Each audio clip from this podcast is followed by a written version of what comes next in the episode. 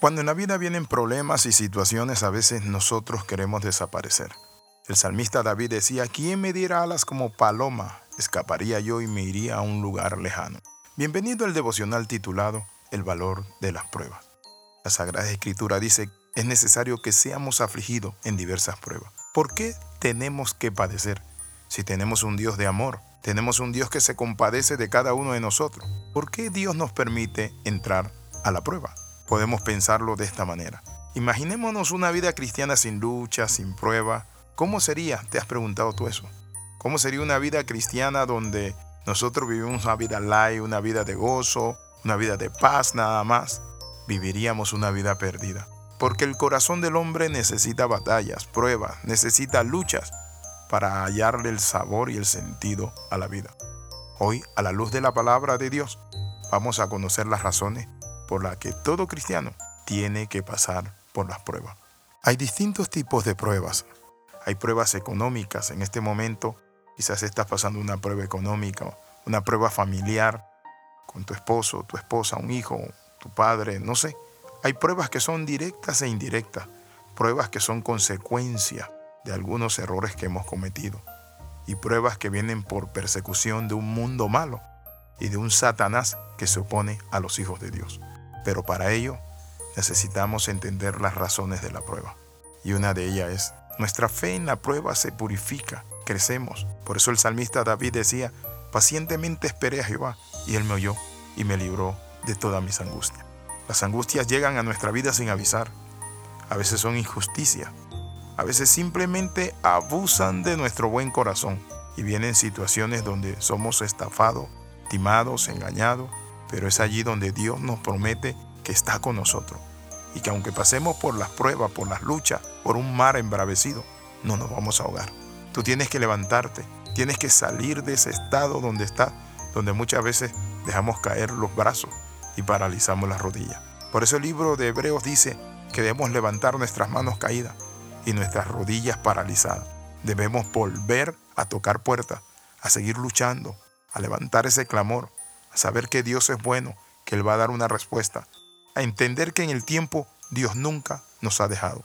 Entonces nuestra fe en las pruebas se purifica, pero también se refina y crece.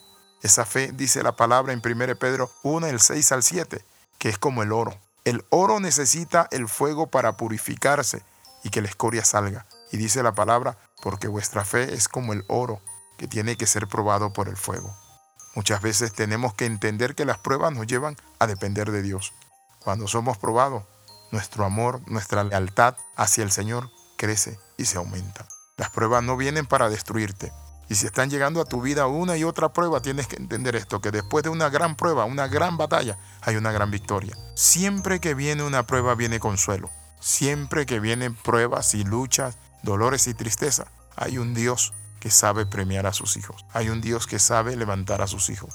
Entonces las pruebas vienen también para llevarnos al arrepentimiento. La Sagrada Escritura nos muestra a nosotros que el salmista David andaba orgulloso. Él dice, antes de que fuese yo humillado, orgulloso andaba, soberbio, altivo andaba, así como Nabucodonosor. Entonces las pruebas vienen para hacernos ver que nosotros somos hombres, somos hombres, se lo vuelvo a repetir, y que la gloria es de Dios. Y es allí en la prueba cuando nosotros entendemos que no tenemos fuerza en nosotros y clamamos al Señor.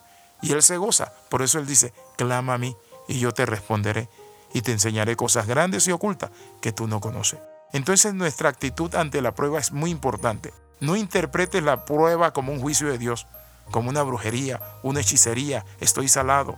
Debemos aprender a refugiarnos en el búnker de la oración, clamar a nuestro Padre Celestial, Clama a mí, dice el Señor, y yo te responderé. El salmista dice, hasta que clamé al Señor, y él oyó desde su santuario la voz de mi clamor.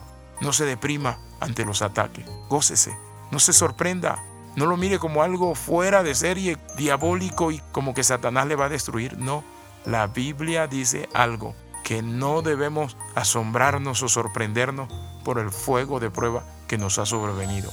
No se avergüence y glorifique al Señor cuando tengo una prueba y dice la palabra, haga el bien. Desesperarnos no nos lleva a vencer la prueba o culpar a otro. Lo que tenemos que hacer es encomendar nuestra vida al Señor y creer que Dios tiene la respuesta. Oramos, Padre, en el nombre de Jesús, clamamos a ti, Padre del cielo y de la tierra, porque tú eres nuestro Padre celestial. Pedimos tu ayuda, entregamos esa prueba, esa dificultad, ese problema, esa necesidad. Creemos que usted responde. Usted es bueno. Amén y amén. Escriba al más 502 42 45 60 89. Y recuerde las 13, comenta, comparte y crece con nosotros. Nos vemos en la próxima. Le saluda el capellán internacional Alexis Ramos.